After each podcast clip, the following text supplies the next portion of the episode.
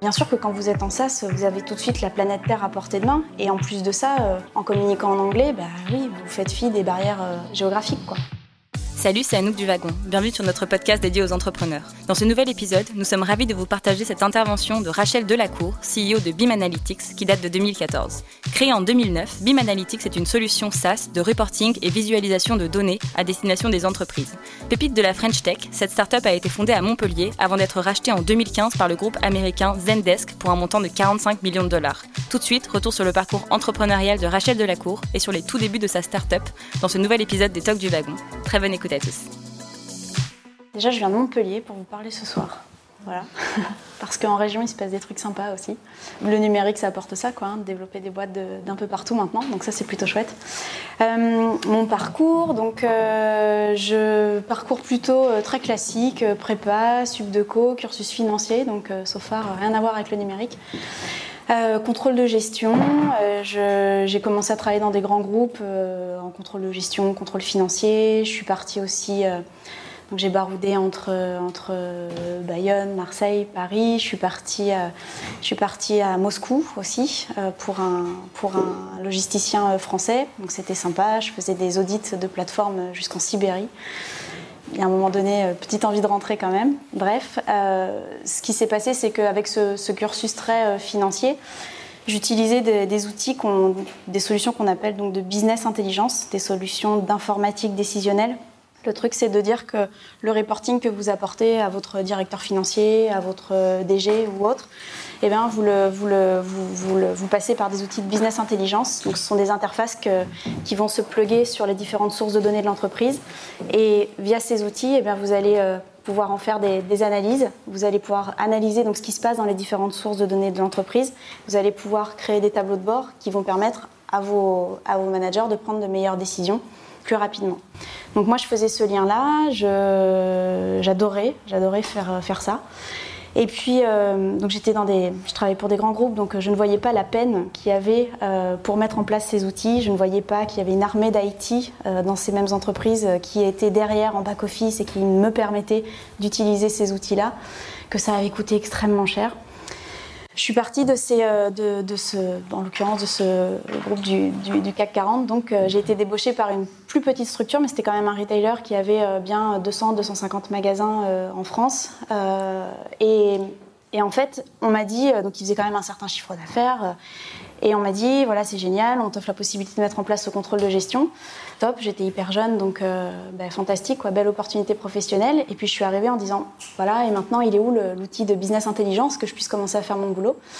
Et en fait, euh, bah, il n'y en avait pas. Euh, il n'y en avait pas. Et donc, ben, je, ce que je faisais, c'est que toute la journée, j'allais j'allais toquer au service IT pour qu'ils me fassent des extracts CSV. Et je devais ensuite retravailler tout ça. Donc, enfin, je veux dire, aucune valeur ajoutée, quoi. Donc, euh, et je passais mes journées à faire ça. Donc, quand j'ai commencé à demander un outil de business intelligence en disant euh, help, là, je ne sers, à rien. À part En plus, autant vous dire que quand vous, quand vous tapez à la porte de l'IT, euh, ils ont forcément autre chose à faire. Que, que en plus de ça, ce que vous avez demandé deux heures après, ça change. Donc, vous devez retourner et tout recommencer. Donc, voilà, compliqué. Et quand j'ai demandé, voilà, je veux du budget pour acheter un outil de business intelligence, et eh ben c'était, euh, on m'a quand même donné une belle somme d'argent et je m'étais dit mais génial, je suis la, reine du pétrole, je vais avoir je vais mettre en place une Rolls-Royce. Et en fait, pas du tout. Ça a été extrêmement complexe, euh, super, super compliqué à mettre en place. Ça nécessitait des, compétences IT qu'on n'avait pas nous en interne. Et c'est là que je me suis dit, mais, mais c'est dingue, quoi. C'est dingue que, alors que toutes les entreprises, qu'elles soient petites ou grandes, elles ont absolument besoin de ces outils-là pour, pour pour naviguer dans quelque chose de, digeste et puis de prendre des décisions au-dessus de toutes ces données qui se passent, donc euh, qui ravitent dans la société. C'était euh, un, cauchemar, quoi. C'était extrêmement cher, etc. Donc à partir de là, il y a une espèce de frustration où je me suis dit, mais c'est pas normal. Je ne voyais pas toute cette peine-là auparavant. Et c'est là que, quand j'ai vraiment été confrontée à ça, dans une plus petite structure, je me suis dit, mais c'est, ouais, il y a un truc qui va pas, quoi. C'est réservé à une élite, alors que ça devrait pas, parce que tout le monde a besoin de ça, toutes les entreprises.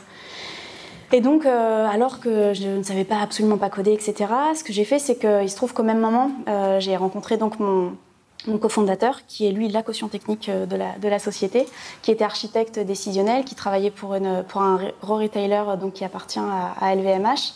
Il était donc lui du côté, moi j'étais on va dire devant la caméra à utiliser les, solutions de BI et lui il était donc de l'autre côté à les coder, etc. Et en fait on s'est on s'est rencontrés, on s'est dit que ouais qu'il y avait lui lui était très frustré, c'était extrêmement complexe aussi, moi frustré dans l'utilisation. Et on s'est dit, ben, pour, apporter, euh, pour apporter ce service-là, cette, euh, cette, valeur ajoutée-là dans les mains de tout le monde, même les petites boîtes, euh, qu'est-ce qu'on peut cocher comme case Qu'est-ce qu'on peut faire pour démocratiser tout ça? Et c'était déjà le.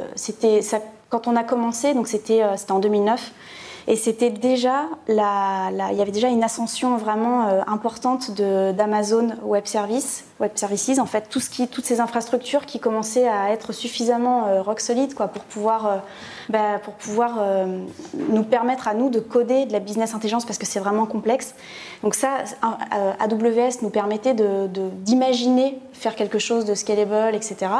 Donc de bénéficier d'infrastructures mutualisées, de permettre à l'utilisateur bah, de payer beaucoup moins cher pour avoir accès à ce service tout aussi sophistiqué parce qu'on utilisait des infrastructures qui permettaient d'avoir euh, les reins solides. Et à côté de ça, il y avait aussi euh, des gens comme Salesforce qui, euh, bah, bah, qui montrait qu'un business model en mode, euh, SaaS, B2B, euh, bah, ça marchait qu'il y avait une vraie traction et qu'on pouvait faire des choses qui allaient dans ce sens-là. Donc avec du, Amazon, avec des modèles phares comme Salesforce, parce que quand on est dans le B2B en SaaS, on veut tous ressembler à Salesforce, mais on s'est dit allez go, on va, créer cette BI, cette business intelligence qui a, qui a 20-30 ans, hein, on est tous d'accord. Hein. Mais on va la moderniser, on va l'amener en cloud et puis on va faire que on va, on va faire qu'on amène ça dans les mains de tout le monde. Et puis donc on a commencé. On nous a rionné, mais un truc de dingue quand on s'est lancé. Donc je suis, mon, cofondateur est particulièrement brillant, extrêmement, euh, c'est un très très bon codeur. Donc euh, on, a, on a commencé à créer cet outil. On a, on a tout de suite voulu récupérer énormément de feedback. Le fait d'être sur Internet directement, d'être en pure mode SaaS, ça vous permet d'aller chercher ces feedbacks-là et de montrer vos, démos en fait euh, à, un public aussi large que LinkedIn peut vous permettre d'aller, les chercher. Et en fait, on nous a, euh, en France, en tout cas, on nous a beaucoup rionné en disant que, et je le, dis régulièrement ce truc-là, mais moi, on m'a fait des remarques en disant mais vous êtes des punks, ça marchera jamais, la BI en cloud, mais n'importe quoi. Vous partez sur un truc hyper sophistiqué en cloud, vous vous rendez compte la sécurité des données. Ces mêmes personnes-là, c'était les premières à mettre toutes leurs data sales chez Salesforce et à les consommer et à encenser Salesforce, alors qu'il n'y a pas plus critique que les données de vente, quoi.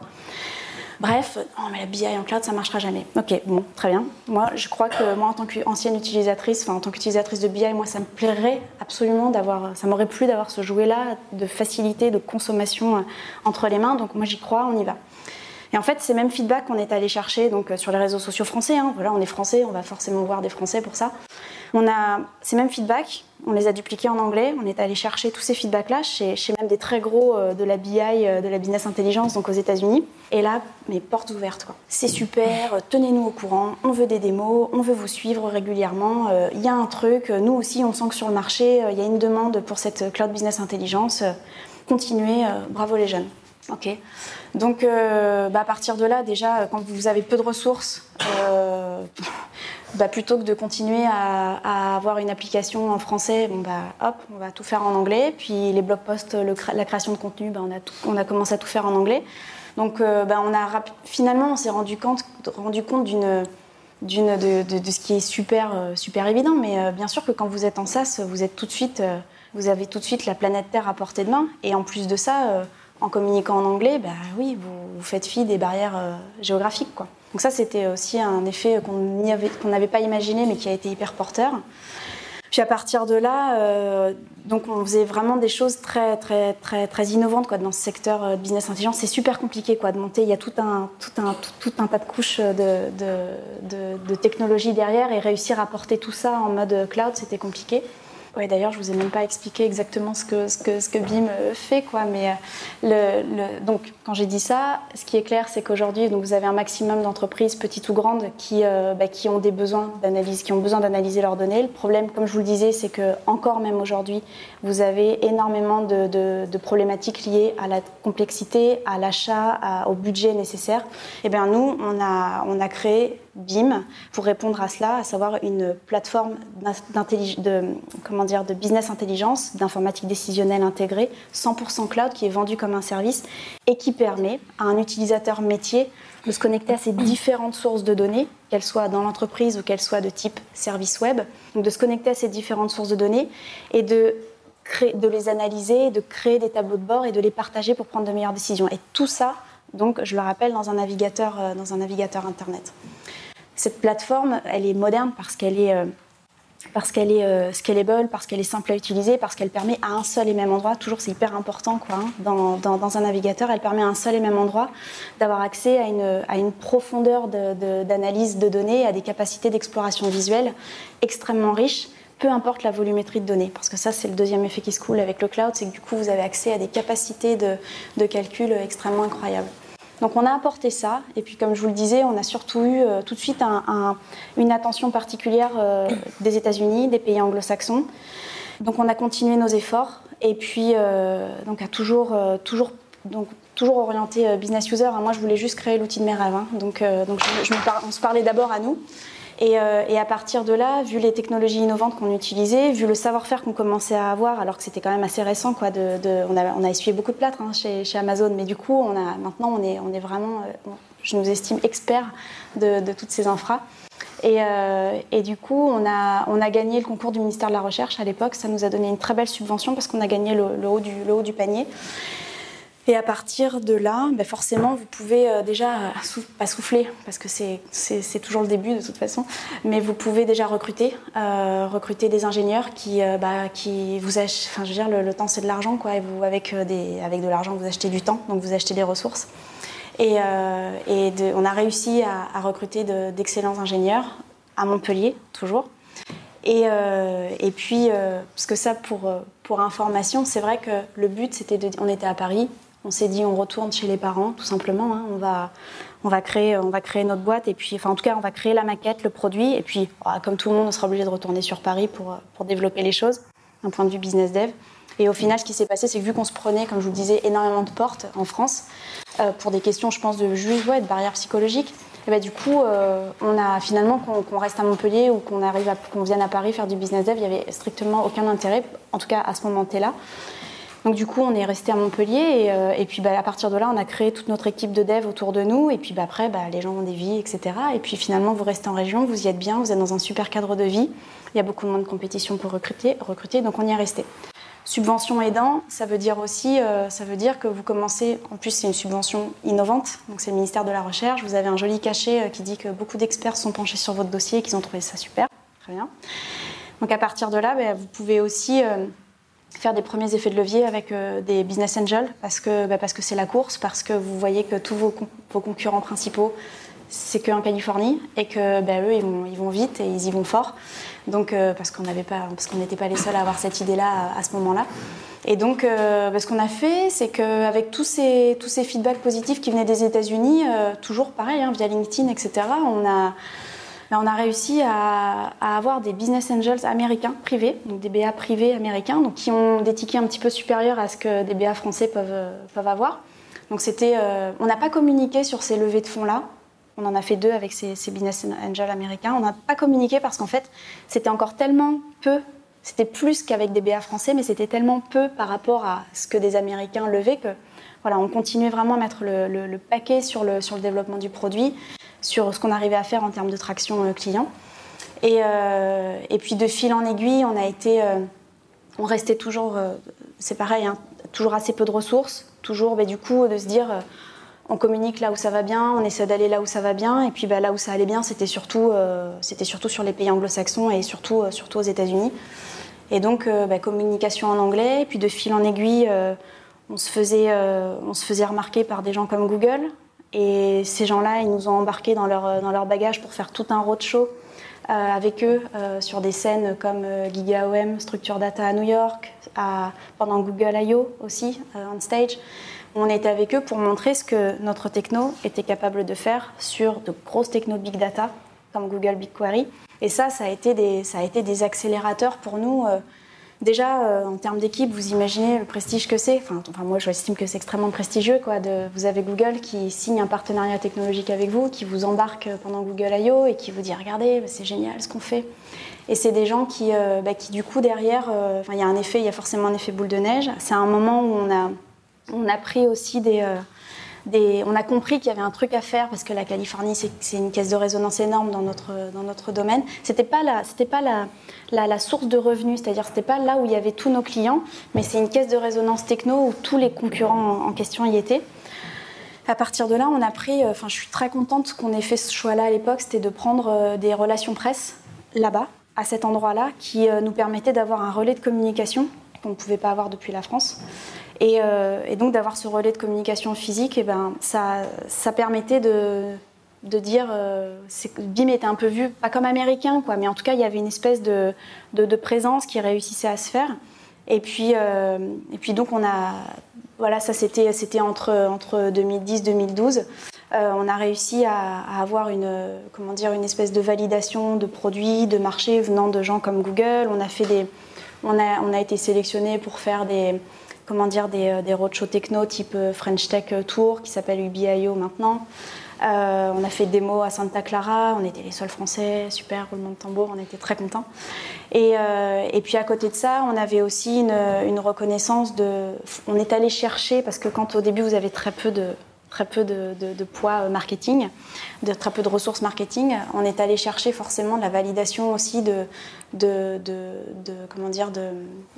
certains verticaux, de certains marchés. On, a été, invité par exemple par l'association euh, américaine de marketing pour faire des talks sur la technologie, sur ce que ça a apporté au marketing en soi. On s'adresse euh, à, plusieurs cibles, mais c'est vrai que c'est une cible qui est extrêmement moderne dans sa consommation d'analyse de données, donc ça, faisait sens. Et quand euh, voilà, vous réussissez à vous faire remarquer par des gens comme ça, ben c'est tout, bon, c'est pas trop cher, c'est du temps toujours, mais voilà, il faut aller chercher tout ça au démarrage quand vous n'avez pas levé X millions. Euh, et, puis on avait aussi, on est allé chercher la reconnaissance d'acteurs, de, comment dire, d'analystes de, notre industrie euh, qui nous ont, euh, bah, qui nous ont placés dans leur survey et puis qui nous, qui nous mettaient dans les, dans les mêmes, les mêmes listes que les très gros Californiens contre lesquels on se, avec lesquels on est, on est, on est en compétition, quoi. Donc ça, c'est, on, a, beaucoup travaillé sur euh, forcément l'attraction du produit pendant ces années-là. On a travaillé sur tout ce qu'on pouvait récupérer en notoriété, tout ce qu'on pouvait aller chercher comme validation. Et puis, euh, ben, quand on a commencé à voir qu'on avait un modèle qui roulait, qu'on vendait, qu'on réussissait à, à, vendre tous les mois ce logiciel, qu'on a été capable d'aller chercher aussi des clients, même jusqu'en Nouvelle-Zélande, Afrique du Sud, Là, à un moment donné, c'est sûr qu'il y, a forcément, c'est une question d'accélération, quoi. Donc, euh, il y a forcément une levée de fonds qui, euh, devient, euh, vraiment importante. Surtout que les États-Unis nous continuaient à représenter une part dans notre portefeuille, part de, clients qui était importante. Et du coup, à partir de là, vous vous dites, même si vous pouvez, on était extrêmement fiers de faire beaucoup, beaucoup de choses depuis Montpellier, mais à un moment donné, il y a la time zone, quoi. Et, les clients sont aujourd'hui prêts à à travailler en remote, quoi, à savoir que voilà, tel provider, il est, euh, il est en ligne, etc. Mais il y a un moment donné, ne serait-ce que l'aspect support client, l'aspect décroché au téléphone aux mêmes heures, etc., c'était important. Donc ça voulait dire aller aux États-Unis, s'implanter. Et à partir de là, donc levée de fonds qu'on a réalisé il y a, il y a moins d'un an auprès d'un super fonds français qui s'appelle Alven Capital. Pour le coup, on avait des, BA euh, américains et puis on est revenu en France pour la levée de fonds avec des VC. Et, euh, et, on a réalisé cette levée de fonds donc de 3 millions d'euros 4 millions de dollars sur lesquels on communiquait. Euh, et, on a créé cette, on a monté cette équipe, euh, surtout sales et marketing, aux États-Unis pour nous aider à booster, euh, à booster le portefeuille qu'on commençait déjà à avoir et puis à continuer et continuer à faire bouger les choses. Quoi. Donc là, aujourd'hui, on est une équipe de 40 personnes, on est 25 à Montpellier, on est, on est, donc, et à Montpellier, il y a y a des sales et du marketing qui s'occupent de toute la partie IMIA, donc euh, et puis la, toute l'équipe R&D. Et, et 15 personnes donc, euh, donc aux États-Unis. Et aux États-Unis, on n'a pas choisi d'aller euh, d'aller à San Francisco ou à New York comme beaucoup font, à juste titre. Hein. c'est extrêmement légitime pour plein de boîtes françaises qui, qui veulent partir aux États-Unis. Nous, c'était surtout une, équipe sales qu'on mettait en place. Et il se trouve qu'on a un modèle de vente qui nous permet de vendre en remote. Et, à partir de là, on, quand vous levez que 3 millions. Donc euh, euh, c'est super, c'est exactement ce qu'il nous fallait, etc. Mais n'empêche que c'est difficile d'aller mettre une équipe, euh, d'aller recruter, d'aller mettre une équipe de vente à San Francisco, à New York. Donc on est allé la mettre dans le Missouri, donc en plein milieu. On est allé bénéficier de, de l'émulation liée de, toutes les initiatives de l'État du Missouri, donc liées à la Silicon Prairie, donc qui mettent en place. Vous avez après des gens qui sont pas super stupides comme Google qui vont y mettre leur fibre en test. Donc c'est qu'a priori il y a quand même un, il y a quand même un, un, vivier hyper intéressant et à la fois en termes de boîtes, de start-up et puis de, de comment dire de de catégories socio-professionnelles aussi qui s'y développent. Enfin, ça fait partie des 20 villes des États-Unis qui bougent le plus. Voilà, donc euh, on a pris un choix euh, assez décalé, mais en même temps, euh, c'était déjà décalé de réussir à faire des trucs depuis Montpellier, donc why not quoi hein. Pourquoi pas aller là-bas Et pourquoi pas On l'a pas choisi comme ça, mais je vous dis pour plein de raisons financières, pour plein de raisons de, travail avec l'équipe française aussi. Hein, quand vous gagnez, quand vous gagnez une demi-journée pour travailler avec les équipes américaines, c'est pas rien quoi. Euh, on avait l'expérience de travailler avec notre, notre équipe de relations presse à San Francisco. Bon, ben voilà, vous n'avez que euh, à peine quelques petites heures euh, le soir depuis la France pour bosser avec eux, alors que là, voilà, quand vous investissez sur une équipe comme ça, il faut être sûr de, pouvoir bien travailler avec eux. Donc c'était intéressant pour ça. Et sinon, moi, je vais une semaine par mois à San Francisco pour toutes les relations de type caisse de résonance, analyste, journaliste, etc., pour continuer d'avoir une, une présence une présence quoi, qui, euh, bah, qui, euh, qui, fasse un peu plus, euh, plus conventionnelle, on va dire. Le choix qu'on avait fait aussi de ne pas aller forcément dans la Silicon Valley, c'est que vous avez un turnover, il faut faire super attention, quoi, parce que les personnes, tous les 10 mois, elles tournent. Quoi. Et c'est quand vous. Elles veulent pas en plus forcément venir travailler pour vous, parce que si vous n'êtes pas capable d'aligner 150K dollars, bon, j'exagère un peu, mais on est quand même sur des, sur des profils comme ça. Euh, si vous n'êtes pas capable d'aligner tout ça, si vous n'êtes pas euh, capable d'avoir des bureaux en plein centre de San Francisco, parce que plus personne ne va aller bosser dans la Silicon Valley, euh, si vous n'êtes pas, enfin, je, veux dire, il y a un, milliard de choses extrêmement compliquées, enfin, de, points, de critères extrêmement complexes. Et, puis en plus, voilà, former, ils veulent tous aller bosser pour très très grosses boîtes qui ont toutes elles levé 50, 100 millions, quoi. Donc c'est super compliqué d'arriver en tant que Français et puis de dire voilà regarde c'est quand même super innovant ce que je fais, viens bosser pour moi on, arrive à faire venir des Américains, on a réussi à faire venir euh, un étudiant du MIT, on était extrêmement fiers euh, de ça, à Montpellier, super fiers. Euh, n'empêche que c'est pas tout le temps quoi. Et donc du coup, l'aspect training, l'aspect formation avec des gens qui sont extrêmement dans le, turnover comme ça, c'est faut faire super attention au choix. Il y, en a, qui arrivent très bien, hein, mais il y a moyen de cash burner, comme on dit, à la vitesse de la lumière quoi. Donc tout ça faisait que on a, on a voilà, et c'est moi qui vais euh, donc euh, à San Francisco pour, euh, pour cette espèce de momentum très journalistique, très analytique. voilà. Vous êtes implanté dans combien de pays en ce moment? On a fait les stats il n'y a pas longtemps, j'ai vu des points de partout sur la planète, mais globalement, globalement, on est sur tous les continents. alors, enfin, physiquement, c'est-à-dire avec les équipes Aujourd'hui, ah oui, en termes de clientèle, en termes de clientèle, on a vraiment, je ne peux pas dire dans tous les pays, mais on en a même en Ouzbékistan, quoi, pour vous dire. Non, non, on est, dans, on est dans vraiment beaucoup, beaucoup de pays. Il faudrait que je vous redonne les statistiques, mais ouais, je vois tous les, je vois tous les continents là qui, euh, qui s'allument. Et, euh, et, après, donc les États-Unis qui fonctionnent très bien, qui représentent, euh, enfin, surtout qui représentent un quart de notre portefeuille. Toute l'Europe du Nord qui fonctionne plutôt bien. et puis tous les pays, tous les pays Australie, Nouvelle-Zélande sont extrêmement consommateurs de nouveaux services. Il y a énorme, il y a vraiment moins de barrières psychologiques de consommation SaaS par rapport à ce qu'on peut encore peut-être avoir, enfin non c'est même sûr, en France. Et tous les pays des nouvelles économies, euh, enfin nouvelles économies de type euh, euh, Amérique du Sud aussi, qui, qui, sont tout à fait enclins à, consommer des produits SaaS à la demande, extrêmement modernes dans leur consommation. En Australie, par exemple, on travaille même avec, avec le gouvernement. Au Canada, on travaille avec le gouvernement. On travaille toujours pas avec notre gouvernement, vous voyez pour vous, dire. Et on s'est jamais rencontré avec ces gens-là. Avec, euh, en Australie, moi, je suis jamais allée faire du porte-à-porte. quoi. Mais il y a une, il y une, consommation, ouais, je vous dis, des barrières psychologiques qui sont complètement différentes, euh, qui sont déjà tombées depuis un petit bout de temps, où, euh, ils ont compris que la consommation de données, bah, finalement, elle va être dix fois plus sécurisée dans le cloud que bah, que prémisse, quoi, qu'en installé dans l'entreprise. Donc ça, c'est des switches, euh, des, petites révolutions comme ça qui se passent euh, et qui sont tout à notre avantage et tant mieux. On est tous d'accord pour dire que le cloud explose et que même l'analyse de données en, mode cloud explose aussi.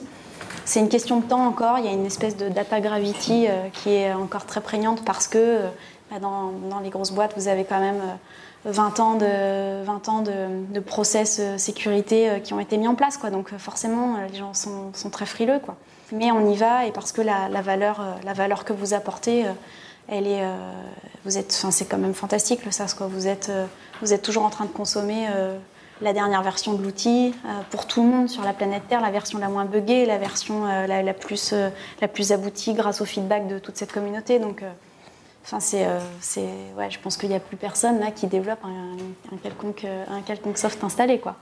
Donc, euh, on va, vers ça et, euh, c'est tant mieux. Et puis après, vous imaginez d'un point de vue commercial, nous c'est pareil quand on a voulu cocher les cases de comment est-ce qu'on amène cet outil de business intelligence extrêmement qui permet d'explorer, interpréter et de partager ces données avec style. En plus parce qu'on s'adresse à des organisations modernes, on se disait comment est-ce qu'on peut faire pour que ces organisations modernes aient envie de nous? Donc ça passe par un gros travail sur l'interface utilisateur, etc. Ça passe par des coûts qui sont vraiment abordables, ça passe par des achats de techno qui passent par euh, des essais de par 14 jours, enfin en tout cas voilà un mois ou 15 jours, je sais pas quoi. Nous dans notre cas c'est 14 jours, mais apporter tout ça, c'est forcément euh, répondre avec une solution, c'est forcément amener une réponse euh, SaaS. Et, et qu'est-ce que c'est bon de voir que quand vous avez pensé ça, et ben, du coup vous avez la planète Terre en terrain de jeu pour aller chercher du revenu et que vous ramenez sur votre territoire. on, vit, on, vient, on vit une époque formidable, quoi. d'un point de vue business, d'un point de vue de ce que vous pouvez développer, ce que vous pouvez apporter à votre pays, là, les côtés patriotes qui parlent, mais c'est quand même sans sas, quoi. C'est génialissime ce qui se passe. On a l'intelligence pour faire des trucs de, de dingue en termes de soft, etc. On a ces compétences-là en ingénierie. Et en plus de ça, aujourd'hui, on est capable d'aller chercher du revenu à l'étranger. Est-ce que vous avez des concurrents? Oui, oui, oui, oui. concurrents de on a des concurrents, euh, on a des concurrents, surtout californiens. On a beaucoup la business intelligence, je veux dire, vu que ça fait 20 ou 30 ans entre toutes les solutions installées, les nouvelles solutions SaaS, mais qui ont des degrés de sophistication euh, moindres, etc., ou plus élevés. Bref, il y a, y a, à la fois pléthore et en même temps, quand nous, on est, euh, nous, on a été élus, enfin dans d'autres niveaux. je ne sais pas si vous connaissez le cabinet Gartner, mais en 2014, on a été élu Cool Vendor ces gens-là, donc c'est génial. On était, je crois, les seuls Français aussi. Je ne veux pas dire de, bêtises, mais on était extrêmement fiers. Euh, ces gens-là nous mettent dans, une, catégorie de cloud business intelligence platform, et on est avec quelques très gros Californiens, quelques très gros Californiens, des gens comme Good Data, des gens comme Burst. Ça va être mais, nous, au quotidien, on va plutôt se battre avec, euh, enfin, être shortlisté avec euh, des, solutions un peu plus installées, un peu plus nouvelle, nouvelle garde, mais euh, encore très installée, parce que nous, notre différenciateur, c'est d'être extrêmement cloud. Donc on va se battre avec des gens comme euh, Tableau Software, par exemple, si on veut donner des noms. D'accord. Et par exemple, par rapport à ces euh, concurrents, on va dire, ou ceux avec lesquels vous êtes shortlistés, sont quoi Quel est votre j'ai envie de dire valeur ajoutée, mais c'est pas ben, seulement. Euh, ce, qui est, ce, qui est, clair, c'est l'aspect vraiment différenciant, euh, l'aspect extrêmement différenciant quand on, quand on est, euh, quand on, quand on parle avec des gens qui utilisent de la business intelligence installée, c'est justement tout ce qu'on va apporter en, en, en, pure cloud. Le fait que vous puissiez consommer cette business intelligence qui normalement vous permet de faire des choses très sophistiquées en termes d'analyse de données, très customisé, personnalisé pour faire vos propres indicateurs clés de suivi d'entreprise. Ça, c'est quand même super complexe. Et eh bien nous, on ne va pas vous demander d'installer une version serveur. On ne va pas vous demander d'avoir euh, six mois d'implémentation. On ne va pas vous demander de, de, demander à votre service IT, vous êtes une start-up, je veux dire, vous n'avez pas de... Enfin, ok, soit vous codez, mais il y a très peu de ressources euh, qui ne sont pas dédiés au business, d'accord, qui vont, qui vont vous aider à implémenter ce genre de solution. Eh bien, nous, on masque toute cette complexité et on apporte euh, cette sophistication possible tout en masquant la complexité parce qu'on l'apporte euh, via une interface, euh, via une interface web. Il n'y a, a, plus aucune installation de soft traditionnel et pour autant, on vous apporte toute cette capacité d'analyse, toute cette, toute cette même, même si vous avez des, des, des, des, volumétries de dingue, eh bien, on est capable de, de l'absorber et de vous aider à vous y connecter. Est-ce que vous êtes même dans une tablette aujourd'hui, vous vous connectez à, à, BIM, à BIM. Dans cette, depuis cette tablette, vous pouvez aller vous connecter à vos sources de données, qu'elles soient des sources Twitter, Facebook, euh, même Excel, Oracle ou autre, en fonction du type de data que vous avez analysé. Et depuis votre tablette, vous pouvez aussi faire vos croisements de données, vous pouvez créer vos, graphiques et vous pouvez créer vos tableaux de bord et les partager de manière extrêmement, euh, extrêmement moderne. Quoi. On fait des effets de levier de tous ces nouveaux navigateurs euh, Evergreen, donc on n'a même plus d'applications de, natives à installer. Quoi. On a vraiment passé complètement le cap de euh, la quelconque installation, donc on est vraiment sur une consommation de, vos analyses qui normalement sont toujours étiqueté, euh, c'est trop complexe à réaliser, etc. Et eh ben nous, notre rôle, c'est de masquer toute cette complexité et de vous apporter cette capacité à créer vos analyses, à vous les partager, à faire du, du collaboratif autour de, autour de, de vos tableaux de bord d'entreprise. Quoi. Donc, euh, et sans installation, euh, sans, euh, ça scale quoi. Ça demain. demain, vous avez votre boîte à l'explose, vous passez à 1000, 2000, 3000 collaborateurs.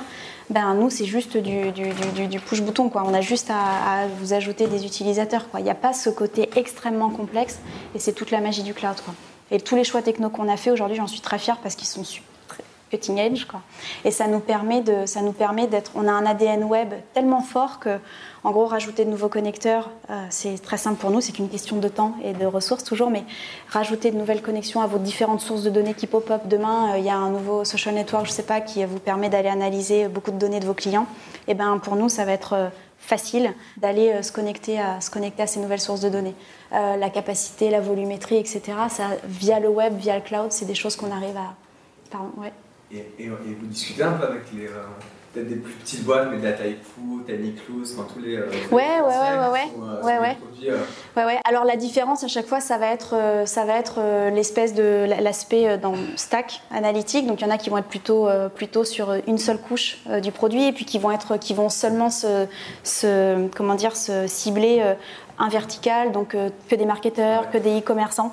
Nous aujourd'hui, on a vraiment, euh, on vient du monde de la business intelligence, on connaît ce milieu-là. Le but pour nous, c'était d'offrir tout ce stack BI qu'on a toujours consommé auparavant dans nos jobs précédents, et puis de, de, de, de masquer tout ça, toute cette complexité-là, et d'apporter la, la, vraiment la capacité d'analyse de données du, de A à Z, en gros, à, à l'utilisateur final. Et aujourd'hui, on travaille à la fois avec des grands comptes qui sont hyper éduqués par rapport à la donnée et qui vont super loin. Et parfois, bah, un stack, ça va pas leur suffire. Euh, donc, euh, bah, nous, on est parti du postulat qu'on voulait vraiment, depuis le début, euh, fournir toute cette capacité de connexion, analyse, jusqu'à restitution de données. Et, en fait, on, voilà, on travaille à la fois avec des grands comptes, mais à la fois avec l'association des nurses américaines qui fait un petit tableau de bord de temps en temps. Vous voyez, mais on apporte tout, cette, tout ce stack BI, quoi. Et on est vraiment considérés comme des, des business, enfin une business intelligence euh, plateforme quoi. C'est vraiment. Peut-être que, peut que, des boîtes qui font elles-mêmes de l'analyse de la data, hein, je sais pas, 55, ouais. elles, vont du coup peut-être utiliser des solutions, enfin des choses un peu plus euh, un peu plus bas niveau pour pouvoir du coup bâtir elles-mêmes leur euh, business intelligence. Ouais, il y a certains éditeurs qui, il y a certains, voilà, par exemple dans cet exemple, s'il y a une certaine, il y a une création de données très particulière sur euh, sur un vertical en question, et eh ben peut-être que la, peut-être que le, fournisseur enfin, de, données va, va, va donner un tableau de bord extrêmement figé à son, à son client avec, euh, avec des données qui, qui bougent, qui s'actualisent, etc. Tout va bien. Mais quand le client lui dit ouais mais tu vois, euh, ben moi j'aimerais bien ce que tu m'as fait c'est super, mais j'aimerais bien croiser ça avec euh, mes remontées de caisse, avec euh, mon ERP, avec finalement aussi je veux mettre du Google Analytics là-dedans, et puis je veux que ce, cet indicateur clé il ressemble à ça. Puis tu sais moi mes règles de gestion en fait c'est tout ça c'est divisé par temps, et puis après je rajoute attends mais pour la France c'est juste particulier, il faut que cette capacité, cet aspect moteur de calcul, cet aspect multi-source, où je vais chercher toutes les différentes sources, je les mets dans un seul et même endroit et je permets à l'utilisateur de faire un gros tableau croisé sous stéroïde au-dessus de tout ça, et eh bien ça c'est un job en particulier. C'est vraiment un métier qu'on appelle la business intelligence. Et du coup, euh, voilà, entre avoir un, tableau de bord figé qui va être juste sur une source de données ou qui va être très à façon, qui aura été développé mais qui ne pourra pas beaucoup bouger en fonction de la demande du client, c'est ce que c'est la promesse de la business intelligence, qui est de dire euh, voilà, toi client final, tu fais ce que tu veux et ça correspond à ta logique d'analyse de, ta boîte. Nous, on a, un, on a, un, moyen de transformation qui est qu'en fait, on amène beaucoup de personnes sur notre. Enfin, le, but, c'est d'amener un maximum de leads sur notre, sur notre euh, site web. Et à partir de là, euh, bah, ceux qui vont appuyer sur je fais le free trial, en gros, ils arrivent dans un, dans un, dans un tunnel où à partir de là, nous, on a nos, on a nos commerciaux qui, qui se ruent sur, ce, sur cette sur, cette, sur ce groupe de free trial. Quoi. Pour, un, gros, si euh, moi je vais le voir et que je lui, euh, file euh, un, autre, un autre truc entre les mains et que j'arrive à, lui faire adopter, du coup, bah, ça conserve plus de Ouais, alors après, euh, là justement, il y a un milliard d'entreprises, euh, enfin voire plus, sur la planète Terre qui a, qui a ces besoins-là. Donc du coup, il y a, y, a, y a, beaucoup de place, c'est clair. Après, il y a, y a, un moyen, il y a des moyens d'aller chercher euh, ces clients-là. Nous aujourd'hui, on travaille surtout avec de l'entrant, euh, et c'est au moment où, la, où le free trial donc rentre que, que, là, nous on a nos sales qui proposent de la démo, qui proposent un accompagnement s'il y a besoin. Mais le but, c'est notre, vraiment, nous, notre rôle, c'est de masquer toute cette complexité. On est en SaaS, donc le, vraiment, on, doit euh, maximiser les chances d'onboarding, on doit vraiment travailler euh, l'interface. Et ça, au bout d'un moment, ça paye. Quoi. Ça paye parce que toute la, toute la manière dont vous avez, tout ce que vous avez tenté de faire pour faciliter les choses en onboarding, eh ben, il y a un moment donné, ce même client, quand il voit le plus traditionnel arriver avec une facture comme ça et six mois de service, ben, il se dit, bah ouais, tu vois, je peux arriver à, la même chose et, et j'ai pu faire ça depuis ma tablette. Quoi. Donc euh, voilà, c'est un travail sur le, sur le long terme, c'est clair, euh, mais, euh, mais, ça, mais ça paye quoi, parce que nous, tous les choix qu'on a fait, on les a fait en mode cloud dès le démarrage. Ça veut dire qu'aujourd'hui, on n'a on pas d'impasse techno. On n'arrive pas sur des impasses techno comme les, traditionnels installés peuvent, peuvent avoir aujourd'hui. Bon, c'est des gens qui font énormément de chiffre d'affaires, qui font énormément, de, qui ont énormément d'argent, donc je, je, je, pense qu'ils sont à même d'innover de, de, et de se remettre en question, etc. Mais c'est vrai qu'il y a J'en parle encore avec beaucoup d'analystes qui me disent ouais sur toute cette catégorie de, très traditionnelle. Quand je dis traditionnel, c'est ce service-là mais proposé en mode on-premise. Il y a une espèce d'impasse qui se fait quoi. Déjà quand vous voyez les, stacks techno etc. Le fait d'être en web, quand vous voyez aujourd'hui que toutes les nouvelles sources de données qui pop-up, tous les nouveaux web services que vous créez vous, ça génère des données, de, que, ce soit de la to-do list, de la gestion, du project management, de, du, de l'ERP pour telle verticale, etc., que vous créez. Aujourd'hui, vous le faites de fait en mode, en mode cloud, enfin en version, version web. Ça génère des datas qui sont, qui sont, qui sont en ligne et ça génère des datas que vos clients vont peut-être vouloir analyser et recouper avec telle autre source de données. Quand vous avez dit ça, on est en train de dire que de toute façon la, gravité dont je parlais des données, elle va, vraiment vers le cloud et que c'est ces solutions cloud BI et j'espère bien euh, manger tout ça, manger toutes ces parts de marché là, c'est ces solutions cloud BI là qui, de toute façon vont répondre euh, à ce qui se passe aujourd'hui, à cette émergence de, de, data B2B qui va se consommer, euh, enfin B2B, B2C aussi quoi, mais qui va se consommer en ligne quoi. Et, les choix techno web qu'on a déjà fait depuis le début, on est né dans le cloud, on part pour le cloud, et bien tout ça aujourd'hui, ça nous sert plus que jamais. Quoi. Parce qu'on ne voit pas d'impasse, on ne voit pas d'impasse techno. On est capable, avec cet ADN web, on est capable d'ajouter euh, toujours de la, feature propre et, web et, euh, euh, moderne. Quoi. au début, moi, je voulais parler à des gens type contrôleur de gestion. Euh, et puis ça a été, euh, ça a été compliqué parce que parce que il y avait le côté, euh, il y a une inertie en fait au changement dans cette population, dans cette population. Et puis en fait le ce que, quand, je, vous parle de très très web, d'accord, de fait d'être en web, d'aller se connecter à des web services, bien sûr que euh, on, ne fait pas fi de tous les investissements euh, qui ont été réalisés par les entreprises dans des grosses bases de données on-premise. Donc on va se connecter aussi, on a, une architecture non intrusive qui ne demande pas à nos clients de tout envoyer sur, sur notre infrastructure cloud, mais qui va, aussi aller se connecter euh, aux sources de données on-premise et on va récupérer des données.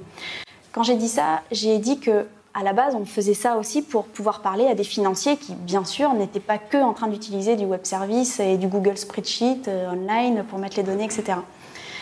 C'était, euh, il y, a une vraie, il y, avait à l'époque vraiment une inertie au changement, quoi. Et puis, euh, cette capacité qu'on avait aussi à embrasser de nouvelles sources de données, très, très réseaux sociaux, très, très marketing, très Google Analytics. En fait, on se rendait compte que c'était une population très marketing, sales, qui, elle, avait besoin d'aller chercher dans toutes ces, dans toutes ces données comme euh, dans euh, leur remontée de caisse Oracle ou je sais pas quoi, vous voyez. Mais en tout cas, c'était une population qui était prête à. Forcément, les early adopters qui venaient, on les a, on les a vraiment scannés, quoi.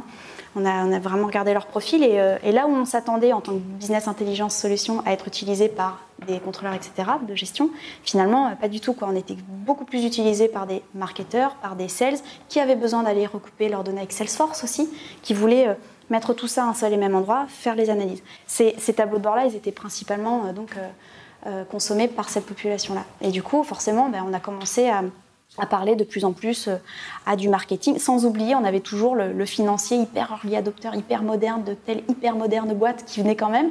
Mais, mais voilà, forcément, ça, ça, de fait, vous avez vous avez une population aussi qui se crée, qui va consommer votre produit et qui était plus dans cette, qui avait plus ce profil-là. Et, ce que l'on voit aujourd'hui, ce qui, ce qui, ce qui j'adore faire ça, faire ce qu'on fait aussi parce que y a, vous voyez toutes les évolutions là en plusieurs années. Ce qui est top aussi, c'est de voir que justement avec tous ces nouveaux services web qui, euh, qui, euh, qui pop-up tous les jours, qui sont créés par, par vous. Hein les Salesforce, même les ERP en ligne, etc., vous vous rendez compte que c'est le, que c'est euh, tous ces services modernes, type marketing et sales, qui, euh, qui, qui, deviennent, qui reviennent en fait, enfin qui reprennent la main sur les projets data de l'entreprise. Et en fait, vous voyez des euh, chief marketing officers qui bah, qui, qui, jouent des coudes avec l'IT et qui disent non, non, mais vraiment la manière d'analyser les données, ce qu'on va mettre en place en tant que projet IT, euh, enfin vraiment, euh, tu oublies, euh, c'est moi, qui me, moi qui me récupère le projet lié à la donnée. Alors, y a, ça peut se passer très très bien, mais c'est vrai qu'il y a, y a le, le, c'est fou quoi. Le, marketing devient de plus en plus fort dans l'achat de, dans l'achat de solutions d'analyse de, données dans l'entreprise. Quoi. C'est vraiment, enfin, c'est vrai, quoi. c'est ce qu'on voit nous au quotidien. Alors peut-être qu'on voit encore des, des boîtes très euh, early adopteurs encore, mais il y a, enfin, on arrive à un stade là en 2014 où la cloud BI devient vraiment de plus en plus mainstream. Et, euh, et, et, on voit que les sponsors qui, euh, qui sont à l'origine de ces projets-là sont très, très marketing, quoi, très marketing sales. Nous, notre but, c'est de. Ça reste des projets IT, enfin, ça reste des consommations quand même très qui peuvent être très sophistiqués, surtout quand on monte les, chez les grands groupes. Donc, euh, notre but, c'est de toujours euh, demander à l'IT euh, rapidement de se greffer au projet, enfin, en tout cas, ou à la décision d'achat ou quoi, pour, pour faire qu'on marche tous dans le bon sens et qu'il n'y ait pas de, de, de, projet qui, qui tombe parce que l'IT l'aurait mal pris ou ce genre de choses, parce que, bah, parce que vous pouvez être considéré aussi comme un gros, enfin, comme, comme des solutions qui court-circuitent les, les, circuits traditionnels. Quoi. Mais tout ça, ça change, quoi. Ça change. Et donc, ouais, tout, longue histoire pour, pour dire que le, marketing, on l'a fait aussi évoluer. Euh, on pensait certaines choses. Et puis au final, on s'est rendu compte qu'en innovant dans l'usage, bah, il y avait une autre, il y avait une autre population, et puis que, et puis qu'en fait cette population-là, elle, elle se confirmait aussi, euh, même chez d'autres, euh, qui sont très consommateurs de web services. Ouais. Ce qui est sûr, c'est que on a, comment dire, quand on a commencé, quand on a, quand on s'est dit voilà, nous on veut apporter ça et on veut que ce soit facile à consommer, facile à tester, facile à acheter, facile à partir aussi de ce genre de projet, quand, euh, enfin de ce genre d'utilisation d'outils quand ça vous plaît pas. Qu'est-ce qui permettait d'apporter ça? Quand on a regardé un peu les technos qui, qui, nous permettaient de le faire, c'était des technos cloud qui commençaient à Amazon. Je veux dire, c'était quand même euh, c'était, je crois que c'est en 2009 que les courbes de, les courbes de, comment dire, de consommation euh, d'Amazon au niveau IT, euh, enfin quand que la vente de bouquins euh, était plus basse en termes de courbes que, que, les, que la vente de, d'infra, etc. Donc c'était vraiment, ça restait quand même un peu le début. Et puis donc non, on s'est pas dit on va être super hype, on va faire un truc là. Non, on voulait répondre à des pour l'utilisateur final à un problème et on a choisi ces technos là. Et puis bah, c'est vrai qu'on est super content aujourd'hui quoi. On a même parlé à Stanford récemment pour montrer ce qu'on était capable de faire. Euh, et on vient de Montpellier, quoi. Montpellier à Stanford, c'était sympa. Hein c'était sympa. C'était ouais, classe. ok, bon, merci beaucoup. Merci,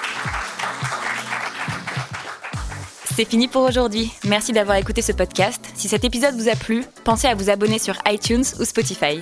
Et si ce n'est pas déjà fait, je vous invite à laisser un avis et à le partager sur vos réseaux préférés. À la semaine prochaine pour un nouvel épisode. Salut à tous!